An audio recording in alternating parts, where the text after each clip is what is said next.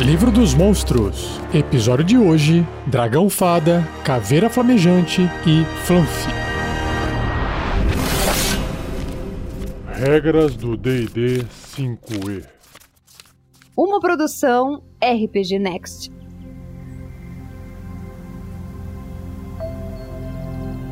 Começando o cast de hoje então com O Dragão Fada, ou Fairy Dragon em inglês. Sua ilustração é exatamente o que o nome diz: um pequeno dragão do tamanho de uma fada. Lembra uma mistura de borboleta com dragão. Ele é todo roxo ou azulado, lembra um dragão em miniatura em todos os aspectos formais. E o par de asas que ele tem é muito parecido com asas de borboleta. E o dragãozinho fada está num galho de uma árvore, pousado assim com as quatro patinhas segurando.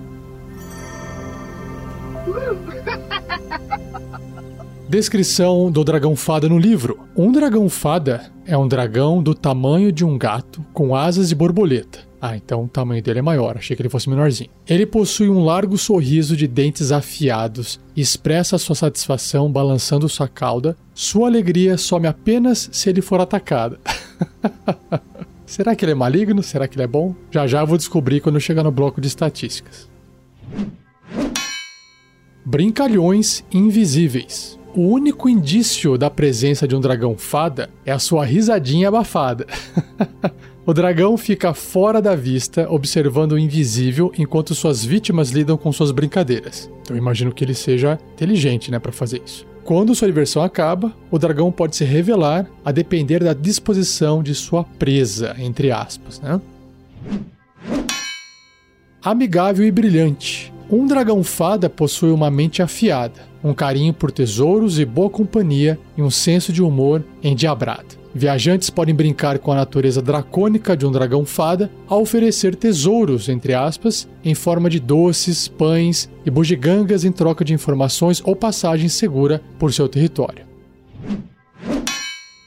As cores da idade. As escamas de um dragão fada mudam de matiz quando ele envelhece passando por todas as cores do arco-íris. Oh, que massa! Todos os dragões fada possuem habilidade de conjuração inata, ganhando novas magias enquanto amadurecem. Então, aqui tem uma tabelinha que vai indicar essa coloração dele conforme ele vai envelhecendo. Então, a cor do dragão fada quando ele tem 5 anos ou menos é vermelho ou avermelhado. De 6 a 10 anos, laranja. De 11 a 20 anos, amarelo. De 21 a 30 anos, verde. De 31 a 40 anos, azul. De 41 a 50 anos, anil. E 51 anos ou mais, violeta. Então, o dragãozinho fada, ou dragão fada, da ilustração, está ali, ó, entre 31 anos a 40, né, azul, ou violeta, 51 anos ou mais. Eu não sei distinguir, que para mim é tudo azul.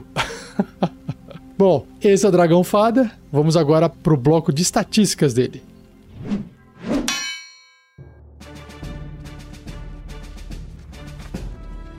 Vamos lá. Dragão Fada é um dragão miúdo, ou seja, do tamanho de um gato. Em inglês é tiny, bem pequenininho. E seu alinhamento é caótico e bom. Aí tá aí, tendência boa, bacana. Classe armadura 15, uma boa defesa.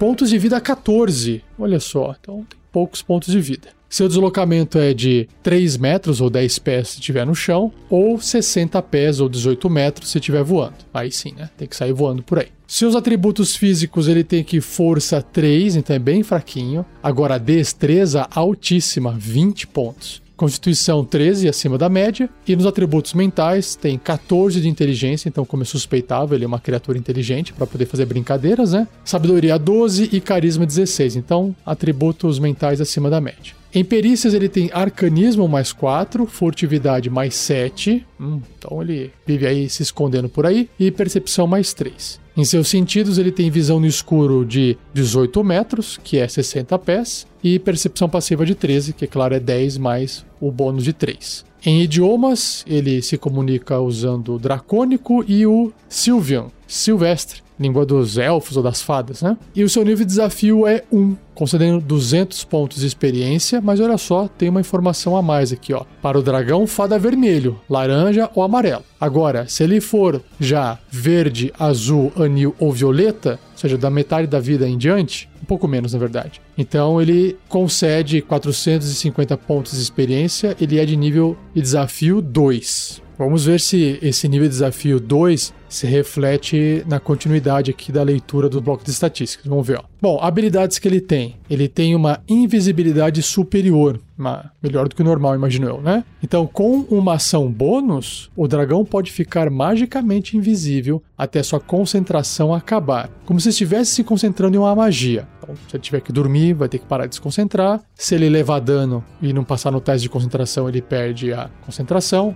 E se ele não passar em um teste de constituição, ele perde a concentração. Ou se ele fizer alguma outra magia que exige concentração. Qualquer equipamento que o dragão esteja vestindo ou carregando fica invisível com ele. Então a diferença é que ele consegue manter a invisibilidade com concentração, o que torna essa invisibilidade bastante poderosa. Outra habilidade que ele tem é resistência à magia. O dragão possui vantagem nos testes de resistência contra magias e outros efeitos mágicos. Ah, então interessante, a palavra dragão está aparecendo várias vezes e realmente, né? Como diz ali, ele é um dragão miúdo, então para todos os efeitos de jogo, ele é considerado um dragão. Outra habilidade é telepatia limitada. Usando telepatia, o dragão pode se comunicar magicamente com qualquer outro dragão fada até 60 pés ou 18 metros dele. Olha que bacana. E por fim, conjuração inata. A habilidade de conjuração do dragão é carisma, com uma dificuldade de resistência 13. Ele pode conjurar uma quantidade de magia inatamente, sem necessidade de componentes materiais. Conforme o dragão envelhece e muda de cor, ele ganha magias adicionais, como mostrado na tabela abaixo. Ah, então tá aqui. A única diferença que vai ter com a idade dele é aprender novas magias de forma inata, né? Como se fosse um feiticeiro. Já que o feiticeiro usa componentes materiais, aqui ele faz de cabeça. É bem mais natural. Então vamos lá. Dragãozinho mais jovem, mais novo, né? De 5 anos ou menos. Vermelho. Então ele pode fazer as magias uma vez por dia cada uma. Globo de luz, ilusão menor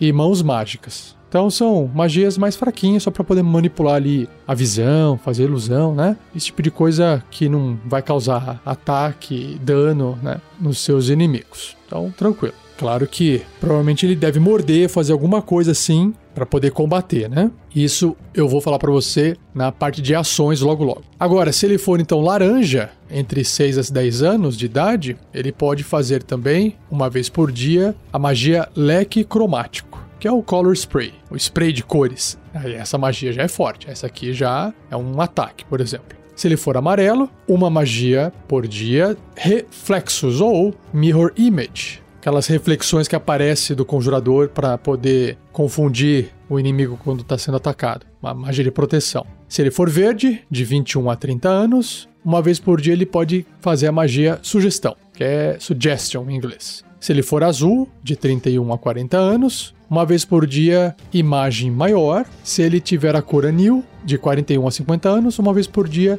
terreno alucinógeno, então bastante magia de ilusão, né? E se ele for violeta, 51 anos ou mais, uma vez por dia ele pode fazer a magia metamorfose ou polimorfe, polimorfar. Aí fica interessante, aí fica bacana, que ele pode se transformar em outras coisas, né? Show de bola. E por fim, aqui as ações. Ele tem mordida, que é o ataque corpo a corpo com arma, mais 7 para poder atingir, é um bom bônus para uma criatura de nível 1 ou nível 2. O alcance é 1,5m, né? Adjacente, apenas um alvo. Se acertar, 1 um de dano perfurante.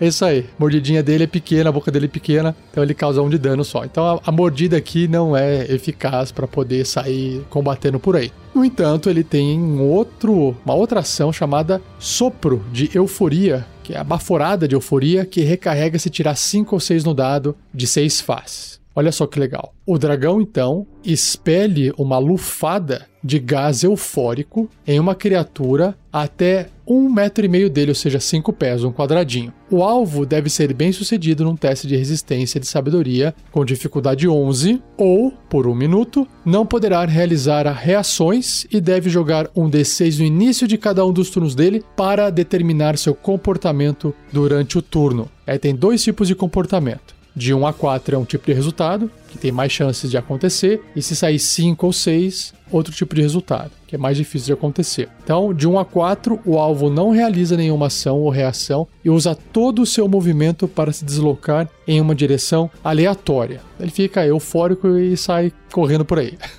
5 a 6, o alvo não se move e a única coisa que ele pode fazer no turno dele é realizar um teste de resistência de sabedoria com dificuldade 11, terminando o efeito sobre ele caso obtenha tenha sucesso. Então perceba que esse dragãozinho fada, se ele precisar realmente combater, ele vai depender muito mais das magias ou de enganação. Não é uma criatura feita para ser colocada num campo de batalha, né? É muito mais para poder usar no roleplay, magias de ilusão, as suas características de comportamento, enfim. Mas olha, adorei, nunca havia lido nada sobre dragão fada e gostei do que eu li aqui hoje. E agora vem o desafio meu, que é tentar pensar num plot, num gancho de uma aventura que envolva um dragão fada. Então, me acompanhe no próximo tópico, que é ideia de aventura.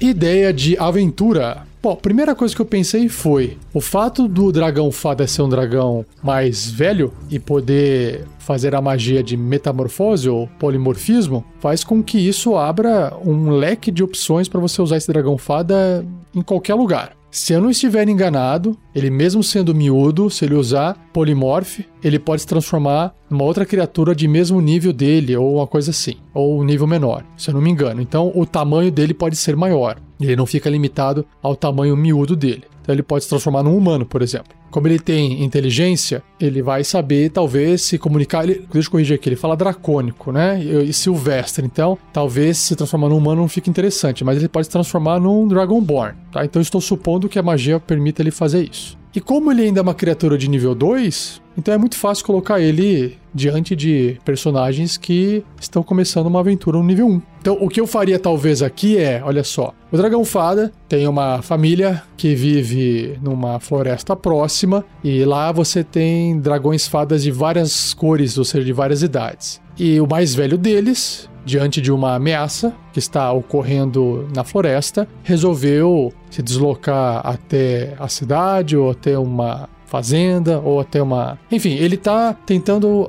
encontrar ajuda, mas qual que é o problema? Para ele poder se comunicar com as pessoas de uma determinada região, ele teria que falar comum. E aí, para ele não passar, ficar dando bandeira de que ele, pô, um humano que só fala dracônico é muito estranho, né? Então ele se transforma num, num Dragonborn, um Draconato, e aí ele tentando se comunicar usando o dracônico, nem todo mundo entende. Alguns bulinam ele, alguns têm preconceito, outros tentam ajudar, mas não fica com uma dificuldade, enfim. Aí eu acho que essa que é a ideia. Ele acaba sendo levado para algum lugar, onde esse lugar tem pessoas passando que talvez possa ajudar, e aí que chegam os aventureiros, e ele pode estar ali no canto isolado, ignorado, sendo bulinado, esse tipo de coisa, e ele tenta conversar em dracônico ou até usando silvestre, e só quem entender essa língua vai conseguir se comunicar com ele perfeitamente, ou senão, se não tiver nenhum personagem que use essa, esses idiomas, pode acabar simplesmente usando mímica, sendo uma pessoa paciente acabar tentando descobrir. Seria até interessante, né? O mestre interpretando esse personagem, esse NPC, dragão fada transformado, tentando se comunicar com os aventureiros só com gestos, ilustrações, imagens, sem poder falar e sem poder escrever. Eu acho que o gancho inicial é esse. Eu vou deixar em aberto porque tem mais dois monstros no episódio de hoje e aí eu posso até emendar a ideia de algum mal que pode estar ocorrendo com esses outros monstros. Então, tá aqui, ó. esse é o início da aventura. O que quer que vá acontecer, que esteja acontecendo na floresta, ameaçando a vida dos dragões fada, aí cabe a você dar essa continuidade, tá bom? Se você quiser continuar, ou se você tem um, uma outra ideia para usar o dragão fada e quiser compartilhar isso, você já sabe. Nós temos um fórum, um fórum público, você que se cadastra lá de forma gratuita. Como é que você acessa o fórum? Acesse o menu superior do site rpgnext.com.br. Lá tem um tópico chamado Fórum. Se você clicar, você vai ser direcionado ao fórum. Ou se você acessar o post desse episódio, também tem um link diretamente para o fórum. Acesse o fórum e escreva, compartilhe a sua ideia de aventura usando o Dragão Fado. Beleza? É isso. Espero que você tenha gostado. Vamos pro próximo monstro do cast de hoje. Seja você também um guerreiro ou uma guerreira do bem. Para saber mais, acesse padrim.com.br barra rpgnext ou picpay.me barra rpgnext.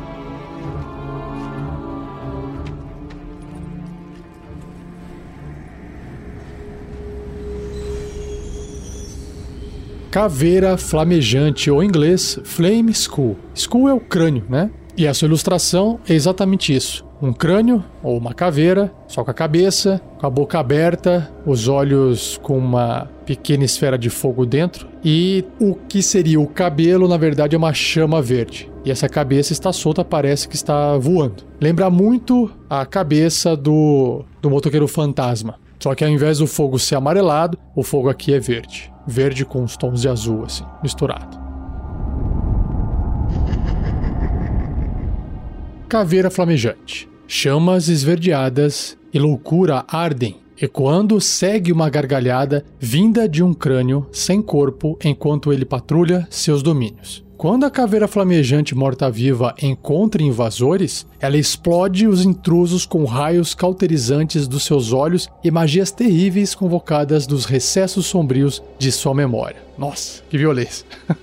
Conjuradores das trevas criaram as caveiras flamejantes a partir dos restos mortais de magos. Quando o ritual é completado, chamas verdes emergem da caveira para completar sua medonha transformação. Se você acompanha os podcasts do Tarrasque na Bota, ou se já ouviu a aventura antiga A Mina Perdida de Fandelver, você já sabe que tem um monstro desse lá na aventura no finalzinho dela. Se você ainda não viu e quiser ver essa criatura em ação, corre lá ouvir Tarrasque na Bota, A Mina Perdida de Fandelver.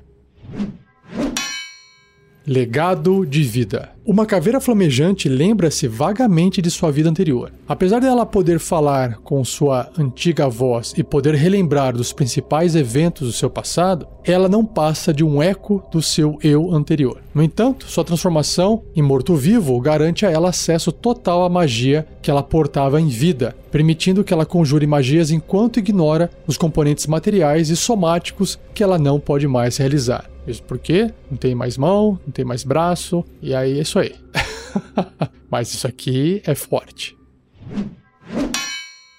Eternamente limitada. Inteligente e vigilante, uma caveira flamejante serve seu criador protegendo o local de um tesouro escondido, uma câmera secreta ou um indivíduo específico. Ah, cuida aqui do, do meu neném, imagina? Uma caveira flamejante mantém as diretivas dadas quando é criada e ela interpreta esses comandos ao pé da letra. O mestre de uma caveira flamejante deve formar suas instruções com cuidado para garantir que a criatura realize suas tarefas apropriadamente. Nossa, já tô pensando em problemas aqui de alguém ter dado um comando errado e aí ferrou. Tá aí, ó. Vou aproveitar isso aí mais pra frente.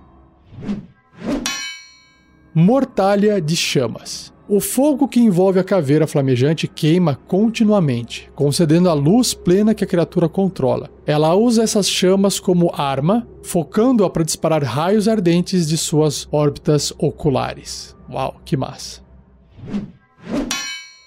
Rejuvenescimento místico. Os fragmentos de uma caveira flamejante se juntam a não ser que eles sejam salpicados com água benta ou alvos da magia dissipar magia ou remover maldição. Se ela não puder mais atender aos seus propósitos, a caveira flamejante reformada não tem obrigação com mais ninguém e torna-se autônoma. Uau, que legal! Por fim, ela tem uma natureza morta-viva. Uma caveira flamejante não precisa respirar, comer, beber ou dormir. Essa é a parte boa de ser morto-vivo, né? e aí, vamos conhecer então o seu bloco de estatísticas agora.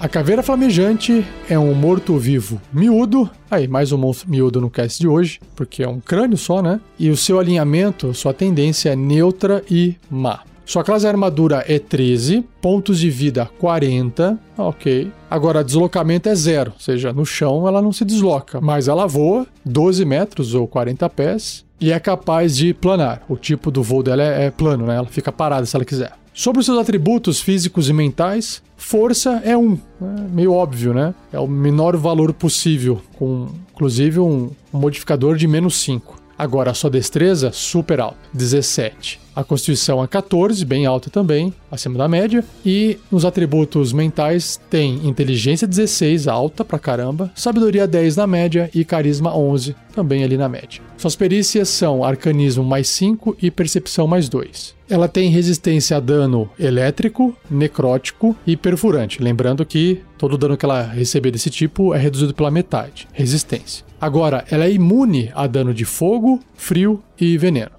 Caramba, isso aqui torna ela bastante forte. Tem mais, ó. Ela também é imune às condições amedrontado, caído, enfeitiçado, envenenado. Sobre os seus sentidos, ela tem visão no escuro 18 metros e percepção passiva de 12. O idioma que ela tem é comum, ou seja, para poder falar com qualquer aventureiro. e o seu nível de desafio é 4, olha só, concedendo 1.100 pontos de experiência. Bom, algumas habilidades que ela tem aqui, na verdade várias, né? A primeira é iluminação. A caveira flamejante emite penumbra num raio de 4 metros e meio, equivalente a 15 pés ou 3 quadradinhos, ou luz plena num raio de 4 metros e meio e penumbra por mais 4 metros e meio, ou seja, ela pode estar tá mais apagadinha ou ela pode estar tá bem acesa, iluminando mais. Aí ela pode trocar essa forma de iluminar usando uma ação. Ela também tem resistência à magia, ou seja, ela possui vantagem nos testes de resistência contra magias e outros efeitos mágicos. Ela tem rejuvenescimento. Se a caveira flamejante for destruída, ela recupera todos os seus pontos de vida em uma hora, todos os 40 a não ser que água benta seja aspergida sobre seus restos ou a magia dissipar magia ou remover maldição seja conjurada nela. Aí já era. E a última habilidade é a de conjuração. Spellcasting, né? Ela é uma criatura, um conjurador de nível 5 e a sua habilidade de conjuração é inteligência. Por isso que o atributo é alto, né? 16 inteligência. E a dificuldade, a CD para resistir essas magias é 13. E ela tem mais 5 para atingir com magias de ataque. Ele possui também as seguintes magias de mago preparadas. Então vamos lá, aos truques, que são as magias à vontade, né? Magias de nível 0, os cantrips. Mãos mágicas. E aí tá compensando a falta de braços e mão que ela tem. No nível 1, ela tem três espaços de magia e ela pode conjurar escudo arcano e mísseis mágicos, bem focado em defesa e ataque. Nível 2, dois espaços de magia, esfera flamejante e nublar. Também, ó, uma magia ofensiva, uma magia mais defensiva. E nível 3, é claro, apenas um espaço, pode fazer uma bola de fogo. Olha aí que maravilha. E para fechar, em ações, ela tem ataques múltiplos, ou seja, ela pode usar o raio de fogo duas vezes, e o raio de fogo é o ataque, a ação dela principal, que é um ataque à distância com magia, mais 5 para atingir. A distância é de 9 metros, ou seja, 30 pés, apenas um alvo. Se acertar, vai causar 3d6 ou 10 na média, né? Dano de fogo. Tá aí, caveira flamejante, uma ótima criatura para você brincar, colocando na frente dos seus aventureiros da sua aventura, tanto para combater quanto para você contar alguma história. Mas ela é má, então depende de quem ela tiver contando história aí. depende do comando que ela recebeu, na verdade, para ficar paradinha lá ou ficar no lugar que ela tá. Bom, com isso dito, vamos então agora para ideia de aventura. Ideia de aventura. O que eu achei mais interessante de poder criar um plot para poder usar a caveira flamejante como um desafio, inclusive um desafio para aventureiros de primeiro, segundo nível. Uma bola de fogo pode acabar matando todos uma só, né? Mas se eles souberem disso antes de enfrentar, eles podem se preparar melhor. Pense o seguinte: alguém acabou criando essa caveira flamejante. Essa pessoa não é uma pessoa boa, no sentido de que, puxa vida, quem fez isso num ritual tal, ou fez por acidente, não importa. É uma pessoa que tinha uma ambição ou estava atrás de alguma coisa, ela acabou vendo uma oportunidade de dar um comando para essa caveira para poder obter algum tipo de ganho, proteção, enfim. O que importa é que a pessoa que fez. Vamos fazer o seguinte, ó. É uma pessoa inocente, tá? Para não ficar aquela coisa dos aventureiros já lidando com pessoas malignas num, em níveis mais baixos. A pessoa inocente que foi enganada, foi manipulada, ela teve a oportunidade de participar de um ritual e ela acabou criando essa caveira sem ela entender o que ela estava fazendo. Talvez ela fosse reanimar a esposa dela. E aí, no processo, reanimou, mas reanimou com a caveira. Sei lá, tinha um demônio envolvido no processo que falou assim: Ó, oh, você quer renovar, trazer a sua esposa de volta? Que morreu? Quero. E aí a pessoa é enganada.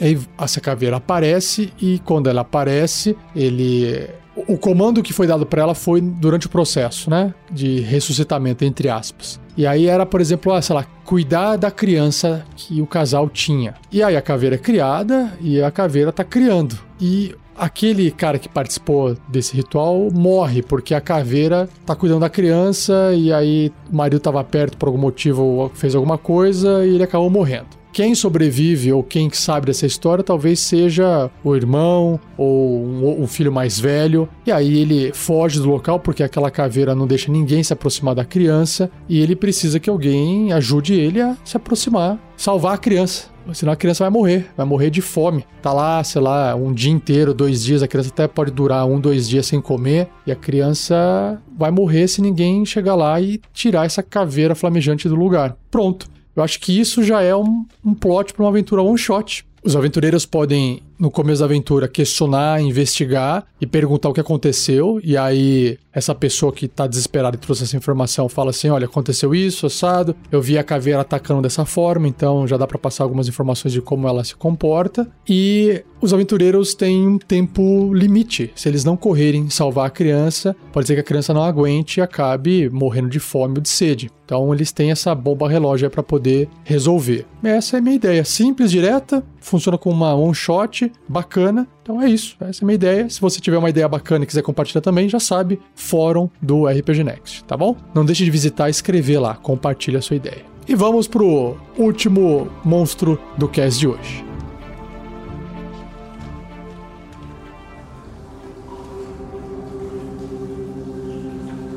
Fluffy que nome fofinho, né? Vamos ver se essa criatura também é fofinha, se ela é boa ou se ela é maligna, porque não tenho a minha noção olhando para a ilustração dela. O que que o Fluffy parece? Parece uma uma mistura de anêmona do mar com água viva, com caravela. Por quê? Parece um desenho animado. Ela parece assim um. Vai, vamos colocar aqui a forma dela: um disco, um, um, formato de hambúrguer. Em cima parece que tem uma, uma abertura que lembra uma boca. Ele tem dois olhos presos na ponta de hastes, como se fosse aqueles olhinhos do Beholder, só que só tem dois. E embaixo tem vários tentáculos de caravela, lembra muito caravela. É feio, uma criatura feia, mas ao mesmo tempo meio boba. Então não dá para saber se ela é um bicho neutro, maligno, se é mágico. Vamos descobrir. Flanf. Os misteriosos flanfes vagam pelo subterrâneo, impulsionados pelo ar, pelos jatos cujo som lhes deu seu nome. Ah, então um jato que faz flanf, flanf, flanf. um flanf brilha levemente, refletindo seu humor pela sua cor. Rosa claro significa feliz. Azul escuro é a tristeza. Verde expressa curiosidade e carmesim, raiva. Ah, que legal. inteligentes e sábios. Os Flanfis se comunicam telepaticamente. Apesar de se parecerem com águas vivas, os Flanfis são seres racionais de grande inteligência e sabedoria, possuindo conhecimentos avançados de religião, filosofia, matemática e incontáveis outros assuntos. Uau! Os Flanfis são sensíveis aos estados emocionais das criaturas próximas se os pensamentos de uma criatura sugerirem bondade, ele seguirá a criatura. Quando encontrar criaturas que exalem maldade, o Fluffy fugirá. Então, provavelmente, ele é uma criatura boa. Legal. Sifões psionicos. Os Flanfis se alimentam da energia mental de criaturas psionicas através de sifões. E eles podem ser encontrados espreitando próximo de comunidades de devoradores de mentes, aboletes, Gityanki e Gitzerai são outras criaturas, né? Como parasitas passivos, eles pegam apenas a energia mental que precisam, e a maioria das criaturas não sentem qualquer perda ou desconforto de tal alimentação. Ah, legal. Consumir energia psionica revela os pensamentos e emoções das criaturas das quais os flanfis se alimentam. Já que tantas dessas criaturas são malignas, os flanfis são expostos a pensamentos, emoções e anseios que adoecem sua natureza pura. Caramba, coitados. Quando os Flanfis encontram aventureiros de coração bom, eles avidamente compartilham os segredos obscuros que aprenderam na esperança de se livrar de sua fonte de energia maligna. Mesmo que fazer isso signifique que precisarão buscar novas fontes de nutrição. Ai, que legal. Sociedade Flanf. Os Flanfs vivem em grupos complexos e organizados chamados claustros, nos quais cada Flanf tem um lugar e propósito. Esses grupos harmoniosos não precisam de líderes, já que todos os fluffs contribuem do jeito que podem. Tá aí, que legal. Ah, e antes de eu entrar no bloco de estatísticas, tem um textinho aqui anotado à mão, como se alguém tivesse escrito alguma coisa, que diz o seguinte: Confie em um fluff. Quem escreveu foi X, a primeira regra mística para sobrevivência em masmorra. Tá aí. Bom saber, confie em um fluff.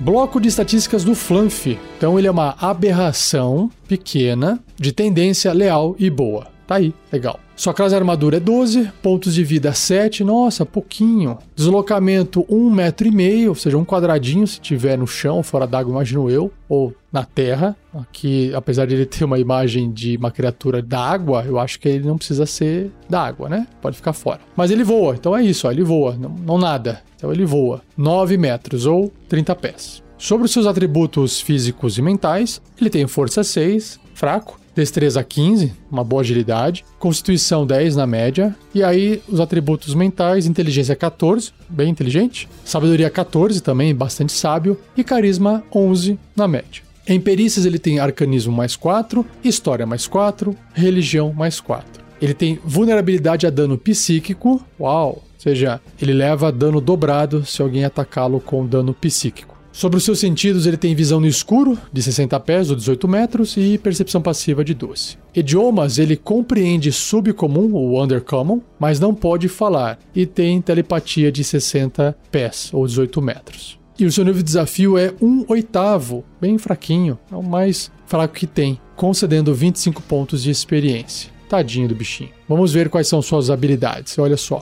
Ele tem aqui telepatia avançada. O Fluff pode perceber o conteúdo de qualquer comunicação telepática usada até 60 pés dele, 18 metros. E ele não pode ser surpreendido por criaturas que tenham qualquer forma de telepatia. Hum, legal. Ele pega a telepatia dos outros no ar.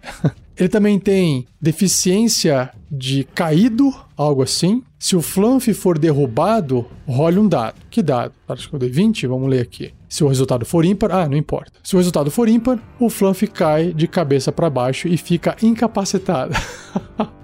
No final de cada um dos seus turnos, o Fluff pode realizar um teste de resistência de destreza com dificuldade 10, se desvirando e terminando a condição de incapacitado caso obtenha sucesso. Coitado bicho. Então, se você pegar ele e colocar ele de ponta cabeça no chão, ele fica incapacitado, fica parado lá. Legal. Outra habilidade, outra característica, né? Ele tem manto telepático. O Fluff é imune a qualquer efeito que possa sentir suas emoções ou ler seus pensamentos, assim como magias de adivinhação. Legal. Então, ele é, ele é protegido por isso. Muito bom. E quais são as ações que ele tem? São duas. Os tentáculos, que são as gavinhas, e uma rajada fedorenta. Os tentáculos é um ataque corpo a corpo com arma, mais 4 para atingir. O alcance 1,5m é apenas uma criatura. Se acertar, causa 4 ou 1d4 mais 2 de dano perfurante, mais 2 ou 1d4 de dano de ácido. No final de cada um dos seus turnos, olha só, não basta o dano, o alvo deve ser bem sucedido num teste de resistência de constituição com dificuldade 10, ou sofrer 2 ou 1d4 de dano de ácido se fracassar ou terminando o ácido recorrente se obtiver sucesso. Ah, então o ácido fica lá dissolvendo se não passar nesse teste de resistência de constituição. Uma magia restauração menor conjurada no alvo também termina o dano de ácido recorrente, que é o ongoing, né, que o pessoal usa no inglês. E a rajada fedorenta, que ele pode usar uma vez por dia, é outra ação, que diz que cada criatura num cone de 4 metros e meio, ou seja, 15 pés, originado do Fluff, deve ser bem sucedida num teste de resistência de destreza com dificuldade 10 ou será coberta por um líquido mal cheiroso. Uma criatura coberta exala um fedor terrível por 1 de 4 horas. ela fica envenenada, né, a condição de envenenada, enquanto o fedor durar, e outras criaturas ficam envenenadas enquanto estiverem a 1,5 metro da criatura coberta. Uau! Então ela vira, fica com uma pequena aura de fedor em volta dela. Uma criatura pode remover o fedor sobre si usando um descanso curto para se banhar em água, ou seja, vai se limpar. Álcool ou vinagre. Tá aí. Claramente uma criatura também que não é feita para poder sair atacando as coisas por aí. Que legal, muito bom.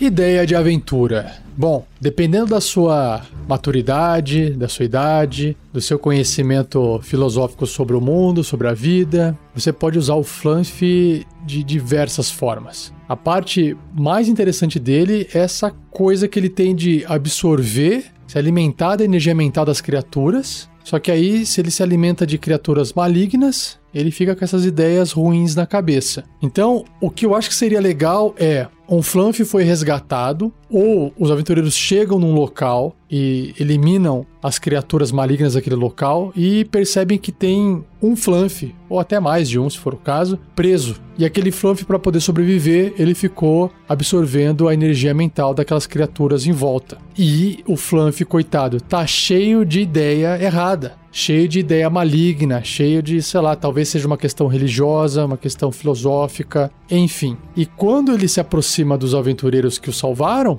ele quer tirar aquilo lá, botar para fora. E aí os aventureiros começam a ter, sei lá, sentir aquela maldade, ver, entender, enfim. Eu acho que o Fluff ele pode servir de dispositivo narrativo para poder passar para os jogadores a real motivação de um grupo, uma sociedade de criaturas. E olha só que interessante, até vou melhorar um pouco isso. Não pense só numa coisa maligna. Pense o seguinte: por uma cidade existe uma tribo ou um grupo de criaturas, sei lá, podem ser goblins, orcs ou outras criaturas que não necessariamente são malignas por natureza, que elas estão fazendo o mal de alguma forma para aquela cidade. E aí, essa cidade contrata vocês para resolver esse problema e acabar com esse mal, né? Ir lá, limpar, matar, expulsar essas criaturas. E o Fluffy tá lá. E aí os aventureiros chegam lá lutando, matando, falam: opa, matamos gente ruim na, na parada. Quando eles soltam o Fluffy e o Fluffy passa as emoções, vai ter um mix de emoção. E o mix de emoção não é só de violência e ataque, é também de proteção e sobrevivência. E aí, acho que seria legal os aventureiros tentarem entender que ser maligno é um ponto de vista. Tem a ver com cultura, tem a ver com regras de uma sociedade, enfim. E aí pode ser que aquele grupo de monstros que estava sendo considerado maligno pela cidade, que contratou os aventureiros, né? Na verdade estavam, sei lá, se protegendo de alguma outra coisa. E a única forma que eles sabiam é, sobreviver ou resolver o problema deles era, sei lá, atacando uh, criaturas que passavam por perto numa forma de se defender, é, atacando, sei lá, por exemplo, bois das fazendas para poder comer. Então, gera essa dicotomia de que nem tudo é bom ou mal. Desculpe, tentar quebrar essa dicotomia de que tudo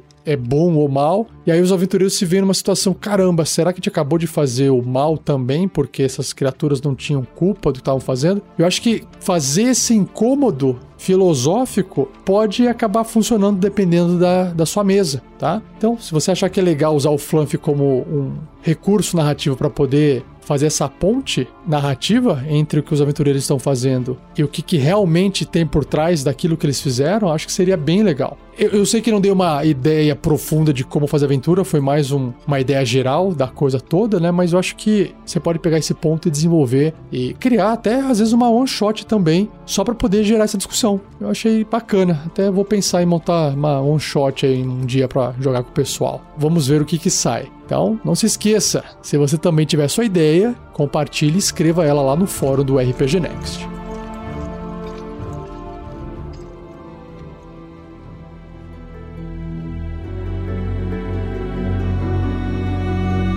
E assim eu encerro mais um episódio do Regras do D&D 5e. Espero que você tenha gostado desse episódio com três criaturas diferentes, né? Muito legal. Se você tiver dúvidas, você pode escrever para mim, rafael47@rpgnext.com.br, que aí eu posso separar essas perguntas interessantes que possam virar um podcast futuro com respostas, tá bom? Não se esqueça de compartilhar, é importante para o projeto. Agradeça a edição de Gleico Vieira Pereira, mais uma vez dando uma força pro Regras do D&D 5e. E não se esqueça de comentar com seus amigos e amigas que não conhecem ou não ouvem podcast para procurarem por RPG Next no Spotify ou qualquer outro agregador de podcast. Vai ajudar bastante a gente, tá bom? E é isso. Então, já sabe, não perca o próximo episódio, onde eu vou apresentar mais três monstros: o Fomori, Fungus, de uma maneira geral, e o Galeb Dur. Depois eu descubro como é que fala. é isso, pessoal. Um abraço, valeu e até o próximo episódio.